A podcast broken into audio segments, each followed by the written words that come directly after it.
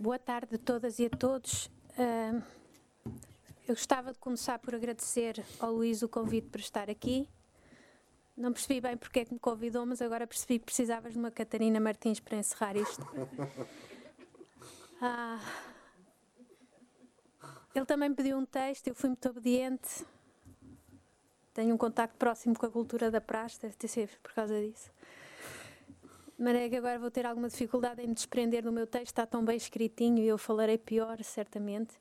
Mas o meu texto acaba por pegar em muitas coisas do que foram ditas aqui, funcionar de alguma maneira, talvez como uma síntese que até se venha a ser útil neste ponto porque não sei realmente se este painel devia ter sido o primeiro ou o último, porque no fundo eh, estivemos aqui a falar de questões que são absolutamente imprescindíveis para pensar uma academia do pensamento crítico. Para mim é para pensar uma academia, ou seja, o facto de termos, de termos que dizer a uma academia do pensamento crítico revela realmente que estamos numa situação que está mal, e que nós procuramos durante todo o dia pessoas que sabem mais do que eu sobre isto procuraram soluções concretas e práticas e pontuais para os, para os problemas uh, prementes.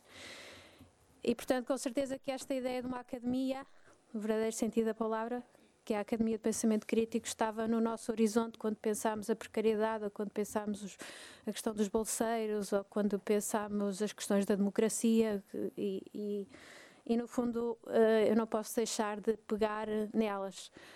Mas uh, está aqui um painel constituído por gente das humanidades, eu também venho das humanidades, venho da literatura, venho daquele tipo de saber que não é considerado saber neste paradigma e que tem sempre que fazer um esforço enorme para se legitimar e, portanto, eu vou falar mais algumas coisitas que não foram faladas e vou começar por falar de ópera, porque eu tenho um professor, meu orientador, que quando se falava das crises das humanidades, que era uma crise que se colocava sempre por causa, obviamente, do paradigma neoliberal em que vivemos e que já foi falado, em que o conhecimento tem que servir para alguma coisa, tem que ser utilitário, tem que ser uh, patenteável, tem que se poder vender, tem que ser produzido no imediato e com um tempo que é o imediato, que não é o tempo das humanidades. Uh, ele me dizia: Não, nós não vamos morrer porque é somos como a ópera. Uh, ninguém sabe para que serve a ópera, mas nenhum país se pode conceber sem ópera. Ele achava que nós não íamos morrer por causa disso, mas eu acho que já passámos para além disso e que realmente podemos morrer. E uh, as humanidades estão lá, digamos, como aquela parte teimosa do saber que insiste em ser crítica que insiste em que temos que pensar não só a sociedade, mas também o próprio pensamento. Há bocado o Ernesto, na conversa ao almoço, dizia assim: ah, mas a ciência diz, e nós dizemos a, ciência não sabe o que diz. Uh, e é para isso que cá estamos, para colocar todas as interrogações à ciência. E para isso precisamos de muitas coisas. Uh, precisamos de pensar a academia, como eu dizia, dentro de um ideal humanista, não prescindo disto, convindo das humanidades uma ideia de formação integral para a cidadania, para a democracia. Eu acho que precisamos de pensar a academia como um lugar de transformação, não só para dentro, mas como para fora. E precisamos de precisar, eh, pensar a academia como um lugar de justiça, um lugar de justiça cognitiva para levar à justiça social. E precisamos de pensar a responsabilidade que é a construção do conhecimento. Eu não gosto de dizer produção de conhecimento, eu vou a esse, esse ponto, digamos, de teimosia uh, porque construir conhecimento uh, traz responsabilidade, porque pode ser numa perspectiva de dominação, mas acredito que tem que ser numa perspectiva emancipatória. E, portanto, todas as dimensões, digamos, da, da, da universidade como um todo que estivemos hoje aqui a pensar, uh, têm que ser articuladas dentro deste conceito. Uh, para formarmos, digamos, um, comunidades que sejam, um, que academias que sejam comunidades plurais, livres, de seres pensantes, igualitárias e que sejam também interventivas dentro de uma sociedade democrática. Portanto, pensando a universidade no seu todo, eu uh, alinhei alguns aspectos que vocês já ouviram falar hoje subajamente, mas que eu agora enumero, digamos, até a título de síntese e de conclusão. Uh, primeiro, na área de investigação, já aqui o falámos, acredito que os processos de construção de conhecimento devem desenrolar-se em total liberdade, pressuposto, obviamente, e dissociados de lógicas de aplicabilidade, de utilidade, de quantificação, de mercantilização, no sentido neoliberal, restrito, imediato e direto, como aquelas que presidem à irracionalidade burocrática e tecnocrática do Horizonte 2020 ou dos concursos FCT, que condenam ao extermínio rápido as humanidades e as ciências sociais, produtoras do pensamento crítico que não é vendável nem mensurável.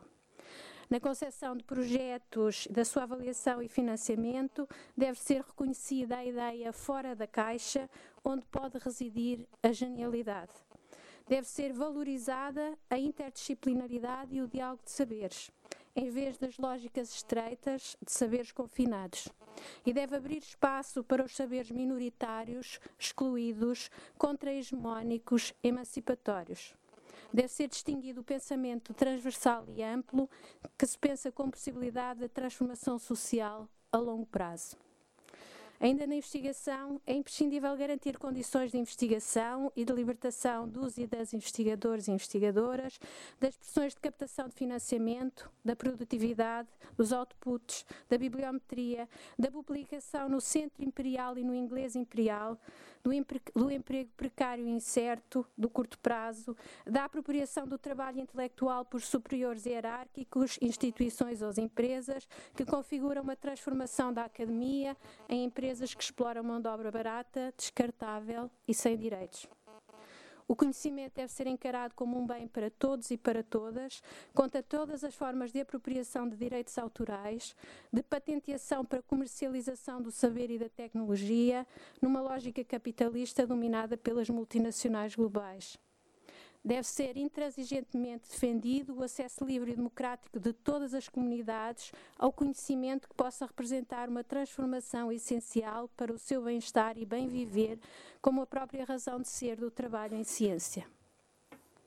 Depois, na formação.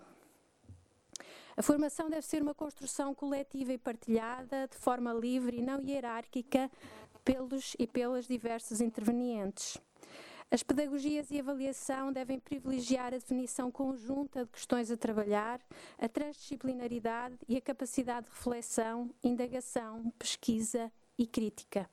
Dever-se a pensar em todos os currículos um lugar transversal para as humanidades e as ciências sociais ou para outras formas de introdução de epistemologias críticas de um saber que se pensa a si mesmo.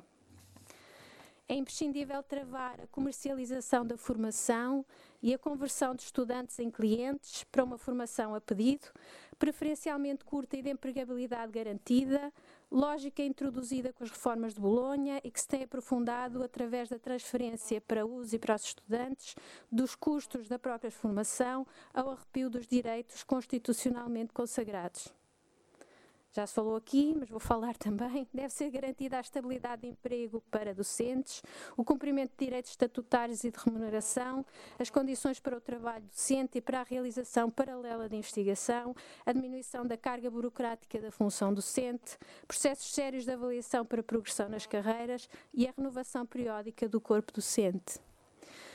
Depois, na organização interna das instituições de ensino superior, já se falou aqui, eu não trago nada de novo, ou trago alguma coisinha que não foi dita. Deve ser incrementada a democraticidade interna das instituições de ensino superior e das suas unidades orgânicas, com predomínio de órgãos colegiais paritários e com diminuição das hierarquias entre docentes. Deve ser combatida a desigualdade no acesso à investigação e à docência para minorias, eventualmente com a criação de cotas. Devem ser ponderados mecanismos para alcançar a paridade de género em cargos de direção ou níveis mais elevados de formação e da carreira, dada a disparidade verificável entre a feminização acentuada da academia nos ciclos inferiores de formação e os chamados telhados de vidro, que ainda mostram que o topo da carreira e a gestão do ensino superior são masculinos. E agora, alguns aspectos que talvez não tenham sido tão falados, mas que me parecem ainda essenciais. A cultura.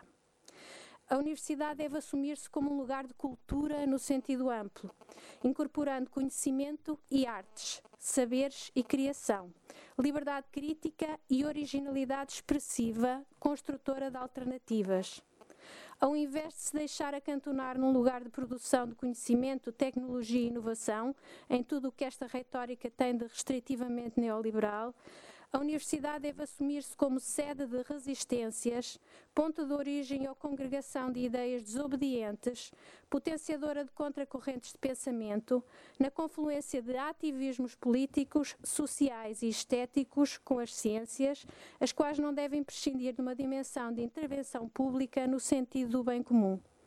Neste sentido, a Academia deve reforçar-se enquanto comunidade com a promoção de transversalidades criativas que integrem todos os agentes aos mais diferentes níveis. Na dimensão ritualística, que inevitavelmente faz parte das comunidades académicas, a ligação ao passado deve privilegiar a preservação de memórias de resistência e de insubmissão, em detrimento de práticas ou praxes, porque é disso que estou a falar, que consolidam e reforçam hierarquias, relações de poder autoritárias e conformismos de vária ordem. Para além de contribuir para o controle do corpo social como um todo, estas praxes invertem a razão de ser da academia e colocam nela própria na linha de conformidade dos poderes que têm vindo a retirar-lhe o papel de sede, por excelência, do exercício do pensamento crítico e de contrapoder. Combater a praxe neste sentido é combater pela academia no mais rigoroso sentido do termo.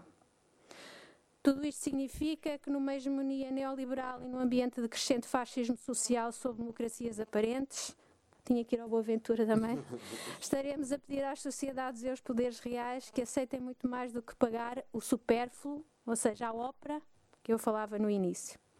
Estaremos a pedir-lhes aquilo que contradiz e pretende inverter a lógica porque se regem e que os sustenta. Estaremos a pedir-lhes um mundo de pernas para o ar, com a Academia como centro irradiante de liberdade e esperança. Mesmo se tudo parece conspirar contra nós, não podemos abdicar deste sonho. Um outro mundo possível a partir de uma outra academia possível. Obrigada.